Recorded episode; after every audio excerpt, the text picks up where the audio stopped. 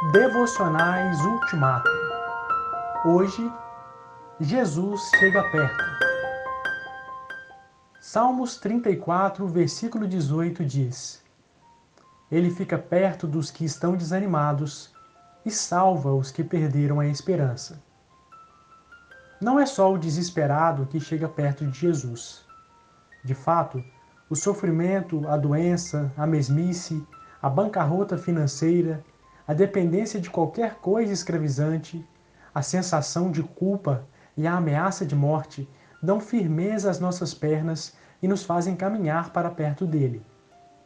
É o caso do leproso que chegou perto de Jesus, o que era proibido, ajoelhou-se e pediu para ser curado.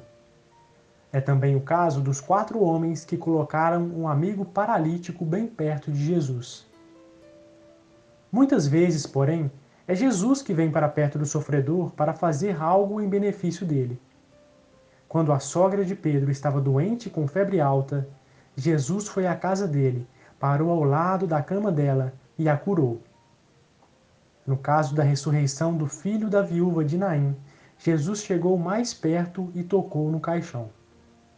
Na verdade, Jesus está perto de todos os que pedem a sua ajuda, dos que pedem com sinceridade. Jesus está sempre perto. Eu é que não sei disso.